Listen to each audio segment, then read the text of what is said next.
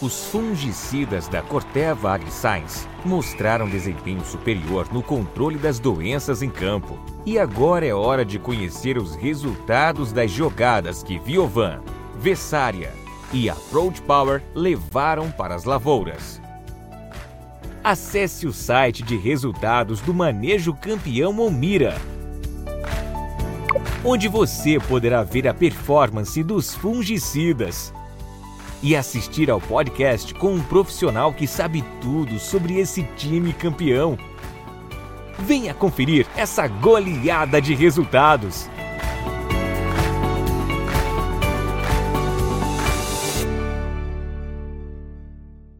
Atenção, produto perigoso de uso agrícola. Consulte um agrônomo. Venda sob receituário. Leia o rótulo e a bula.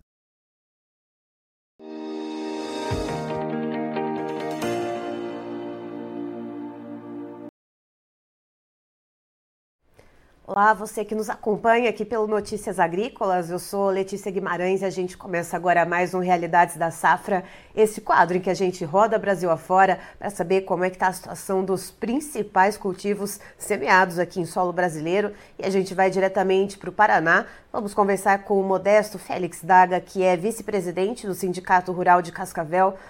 Vamos saber como é que está a situação da soja por lá, que já está ali no finalmente né, do plantio. Seja muito bem-vindo, seu Modesto. Bom dia, Letícia. Bom dia aos ouvintes todos. É um prazer muito grande poder falar com vocês.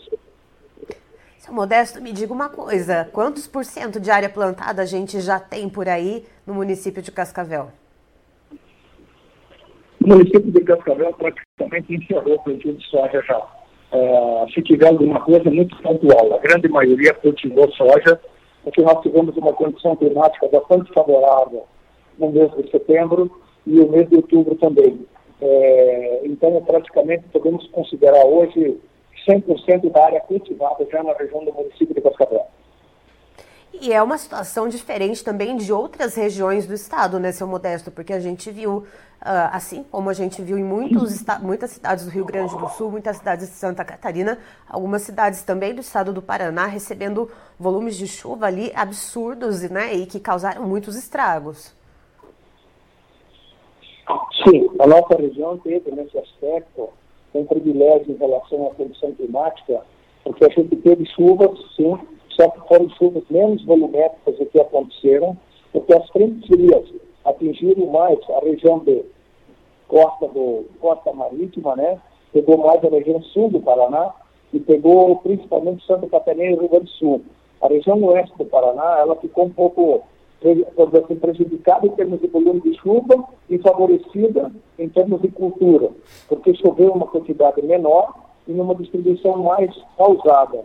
Então, tirando alguns lugares pontuais, onde tivemos tormenta, por exemplo, dentro da cidade de Cascavel aconteceu ah, até alguma coisa, até um tornado que passou por aqui, mas tirando essas fases pontuais, eu diria para você que a gente não foi tão prejudicado com relação a, ao plantio e nem com relação ao estrago que causou o excesso de chuva na nossa região. Seu Modesto, me diga uma coisa, é, com essa questão das chuvas, como é que está o desenvolvimento da soja? Né, em que fase que a gente encontra a maior parte das lavouras nesse momento? Na verdade, você sabe que quando a temperatura é muito elevada, nós temos um desenvolvimento de soja que ela não é dentro da normalidade. Ela acaba acelerando o processo fisiológico da planta. E nós estamos hoje com a grande maioria das nossas lavouras, acima de 60%, em fase de desenvolvimento vegetativo e temos em germinação praticamente 1 ou 2% de emergência e o restante já está em tudo em fase de frutificação, início de floração e início de formação de grão. Seu Modesto, uh, olhando para essa, essa situação né, de alto, alto calor agora, dessa onda de calor que vem, o senhor já comentou que isso uh, acaba adiantando né, esse, esse desenvolvimento do ciclo da soja e a questão de pressão por pragas e doenças. Existe alguma preocupação com isso também nesse momento? Sim, sim. Toda vez que você tem umidade alta e temperatura alta, você tem uma probabilidade maior de incidência de doenças na planta. Então, o fungo se desenvolve com mais rapidez e se desenvolve com muito mais frequência. E é isso que está deixando a gente bastante preocupado em termos de doença Se nós pensarmos em termos de praga, nós estamos tendo uma, uma situação atípica com relação a percevejo. Nós temos uma migração muito grande de percevejo para a soja ainda na fase vegetativa. Então, nós temos que tomar um cuidado dobrado esse ano com relação a pragas e doenças. Isso significa dizer o quê? Que nós precisamos estar atentos na lavoura diariamente. Se tiver praga, nós podemos usar inseticida para controle agora ou fazer uma vez correta de praga. E com relação a doenças, principalmente a ferrugem, que é a nossa, maior preocupação, é uma antecipação de tratamento fúngico e não parar e não passar do período de carência de cada produto utilizado, para não termos talvez uma incidência muito grande ou um período de, de, de clima favorável e depois não conseguirmos mais controlar a doença. E isso está sendo alertado a todo produtor e o produtor tem consciência disso, viu, Letícia? Certo.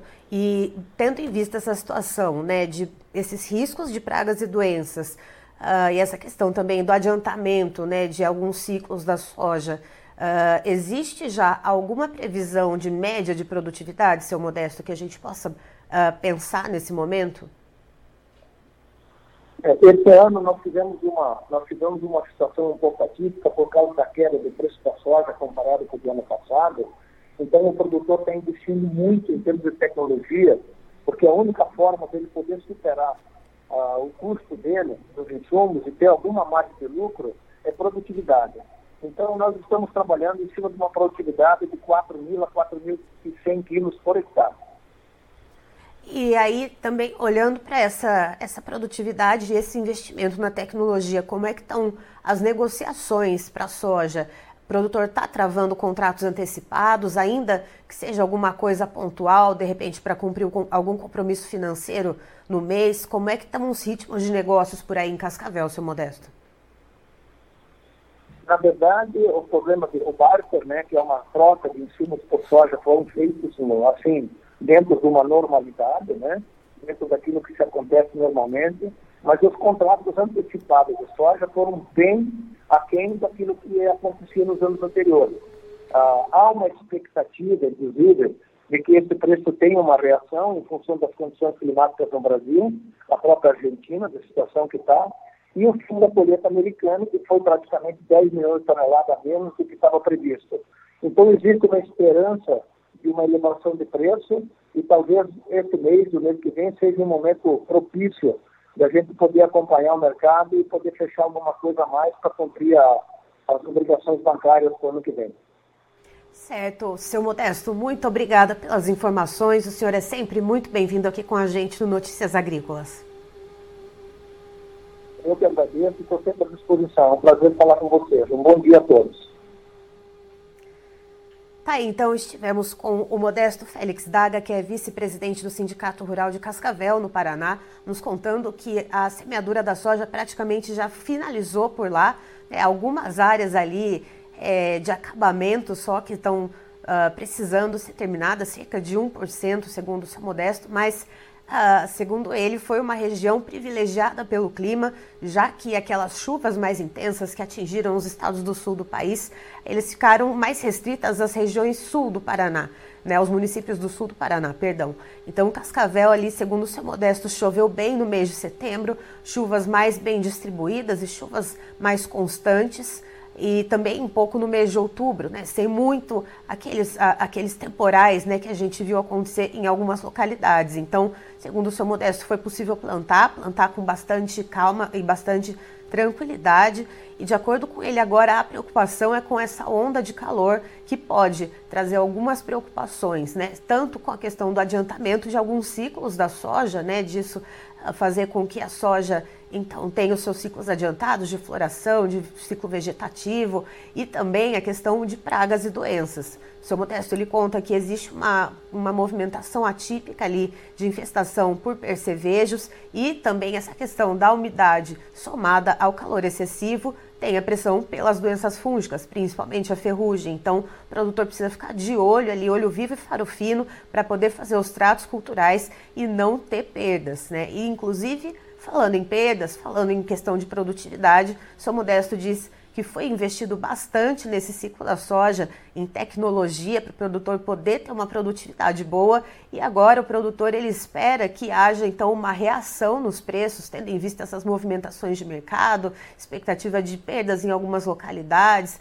de olho no mercado na Argentina, de olho no mercado norte-americano, produtor então sem fechar muitos contratos antecipados, aguardando, portanto, essa possível reação no preço da soja. Eu encerro por aqui, já já tem mais informações para você. Notícias agrícolas, informação agro-relevante e conectada.